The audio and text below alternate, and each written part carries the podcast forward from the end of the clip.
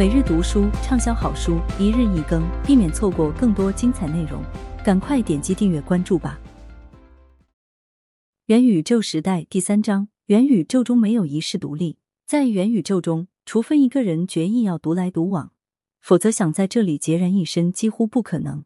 与现实世界相比，人们在元宇宙中更容易对别人表现出友善的一面，这是为什么呢？我们来看一个真实世界中的例子：酒吧与咖啡馆。常常会把光线调得比较暗。人们在朦胧中与别人见面时，不太容易读懂对方的面部表情，因此往往会降低心理防备。在昏暗中，我们倾向于以更正面的心态去解读对方的反应，因此也更容易向对方敞开心扉。这就是我们所说的背光效应。在社交媒体元宇宙中，也存在这样的背光效应。我们用作头像的照片，一般会是自己的笑脸，或是天朗气清的风景。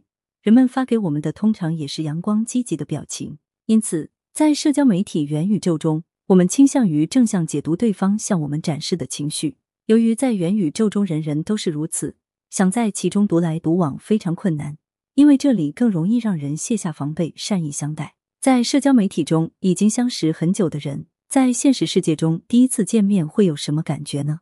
其实与你在任何地方结交的老友见面并没有什么两样。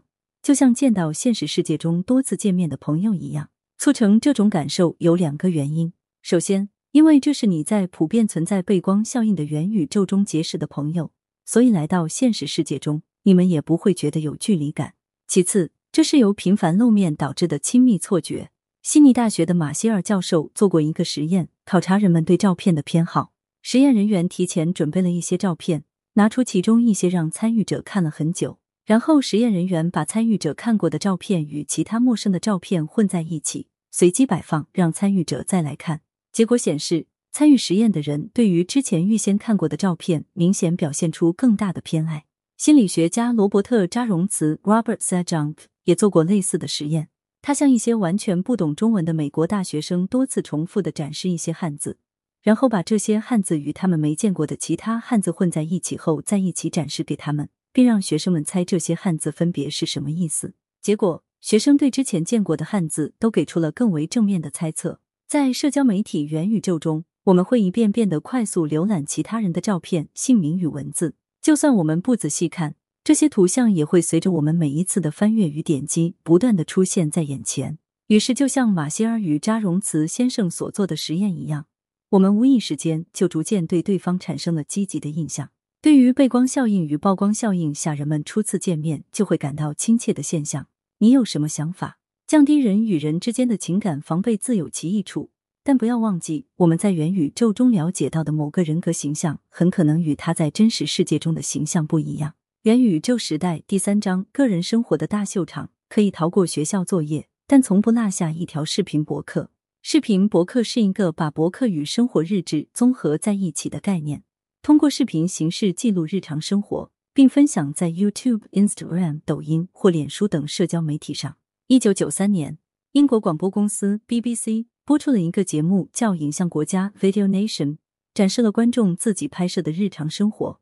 这大概可以说是最早出现的视频博客了。视频博客在二零一五年前后才算真正进入大众的视野中。随着互联网带宽大幅提速，加之手机视频拍摄技术不断进步。拍摄高清视频不再需要单独使用摄像机，视频博客文化便开始以燎原之势全面铺开。日常生活类的视频内容增长很快，很多都是一些平淡无奇的场合。放在过去，你可能都会奇怪这有什么可看的。比如，有的记录工作场所，有的记录在图书馆学习五个小时的过程，有的是在饭店吃饭，有的是关于假期生活。二零一九年，在 YouTube 上搜索别人视频博客的用户数量比二零一八年增长了二十倍以上。年龄在十五六十四岁的人中，约有百分之四十五通过视频记录自己的日常生活，其中很大一部分年轻人，特别是二三十岁的年轻人，会把这些视频上传到社交媒体。哈佛大学的杰森·米切尔 （Jason Mitchell） 教授做过一个实验，研究人们在交流的时候喜欢聊些什么，比如。他准备了以下三种类型的问题：一、个人问题，你喜欢哪种类型的音乐？二、关于他人的问题，你觉得金教授喜欢哪种类型的音乐？三、知识型问题：你觉得今年下载量最大的单曲是什么？在这个实验中，受试者可以选择自己想回答的问题。参与实验可以获得一些奖赏，不过奖赏的多少取决于受试者选择回答哪种类型的问题。尽管选择个人类的问题获得的奖赏最少，但这类问题依然是人们选择最多的。为什么会这样呢？在工作中，我们谈论最多的就是客户，讨论的是竞争对手与行业资讯；在学校，我们讨论的是历史事实与各种学术理论。虽然在现代社会中，人人都可以发表或分享自己的很多见解，但真正能聊一聊自己的机会却少得可怜。我们希望谈谈自己，可能这才是满载着个人故事的视频博客元宇宙蓬勃兴起的原因吧。随着视频博客拍摄的时间与空间不断扩大，许多问题也由此产生。第一，当我们在公共空间拍摄视频时，尽管视频对准的是博主本人，但背景中的路人也会被镜头捕捉。这其实构成了对路人肖像权的侵犯，导致别人的私人生活在其不知情或未被同意的情况下被无意间记录下来并分享出去。第二，在有关工作的视频博客中，如果工作活动被视频记录下来，有可能造成商业机密外泄。此外，员工在工作场所的工作时间是带薪时间，如果在此期间拍摄视频，还把视频上传到自己的个人社交媒体账号中。他们实际上是在利用工作时间谋求个人利益。第三，有可能出现侵犯他人的自由与财产权的相关问题。拍摄视频博客不是为了公众利益而进行的公共活动，但是有时候视频博主会在图书馆、餐馆等公共场所占用一大片区域用于自己的拍摄，从而影响到其他人的正常通行。第四，如果一个人通过社交媒体发布视频博客赚取了收入。有可能会违反副业开展的相关禁令。一位名叫李贤志的小学老师在 YouTube 上开设了一个名叫 Dalzy 的账号，他上传了一段在教室中进行饶舌表演的视频后，获得了饶舌教师的美誉。这个视频的观看次数达到了三百多万次。李贤志不是唯一发布网络视频的教师，却是最走红的老师之一。于是他成了众矢之的。有人在韩国青瓦台的线上请愿系统中提出请愿。呼吁惩罚通过 YouTube 赚外快的教师，因为他们违反了禁止第二份工作的规定。尽管这位李老师透露自己并未从视频中赚取一分钱，却仍然难逃各种指责，称他开展第二份工作本就不合规。在最初的责难浪潮退去之后，韩国教育部出台了关于在岗教师同时开展 YouTube 活动的指导意见，转而开始引导舆论鼓励 YouTube 上的教育活动。不过，从视频中获得广告收益的老师仍然需要获得许可才可以开展第二份工作。对于非公职人员，比如私营企业中的员工，不同企业的指导方针也是不同的。有些公司把运作视频博客视作私自开展兼职的行为，对此有严格的管控。但也有像爱茉莉太平洋集团、LG 电子集团这样的公司，并不太干涉员工制作视频博客的活动。事实上，劳动法中并没有禁止员工通过视频博客赚外快的相关规定，至少在韩国没有。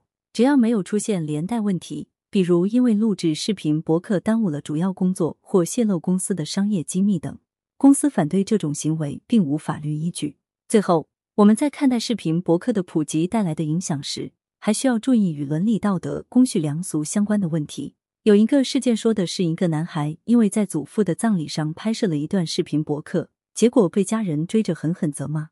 这个男孩称，他只是想拍一段视频，为他与祖父在一起的最后一天留下一点记录，自己珍藏。但他没有意识到，录这样的视频会被视作对往生者的不敬。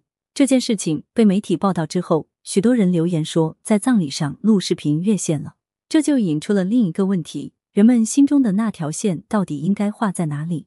甚至这条线未来会移到哪里？我斗胆做个猜测。我相信未来人们拍摄与分享的视频博客内容会比今天更多元，场合会更多样化。我们为什么这么迫切的想要搜寻别人的生活日志并留言呢？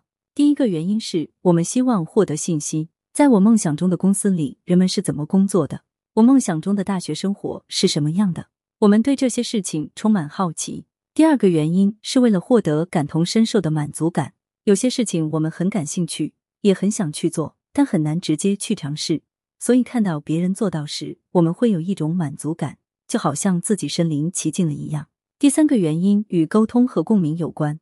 我们不喜欢孤独感，希望与别人建立情感上的关联。实际上，一个人的孤独感与是否喜欢观看视频博客之间有很大的相关性。一项调查显示，视频博客的观众中有百分之四十八点六表示自己曾感到非常孤独，只有百分之四十点四的人表示从未有过这种感觉。换个话说，孤独感更强的人更容易对别人的视频博客感兴趣。我们在生命日志元宇宙中记录生活中的小细节。当有人在我之前发布的内容下留言时，其实我也多阅读了一次那条记录，进一步强化了自己对当时那个场景那件事的记忆。当我给别人的日志留言时，也同样帮他巩固了他的记录与记忆。我相信，能够记忆与回顾过往是一个非常重要的过程。但与此同时，我也担心生命日志可能已经越界，进入了忘却的地盘。德国哲学家弗里德里希·尼采曾经说过：“对需要创造性的人来说，忘却比回忆更重要。”尼采认为，忘却是一种能够主动积极的将人的意识暂时进行压制的能力。忘却就是要短暂的将意识清空成一张白纸，然后去创造超脱原有境界的新事物。与此相反，在忘却与主动清除记忆的路上，视频博客似乎把我们拖往了反方向。它将我们置于一种境地。即让我们无休止的记录与回顾自己的生活，并用他人的日常生活填满我们意识中的全部空隙，得到想要的信息，获得感同身受的体验，建立共鸣与沟通，这些都能够抚慰我们的心灵。但万万不可忘记尼采曾给出的启示：为记忆留白同样重要。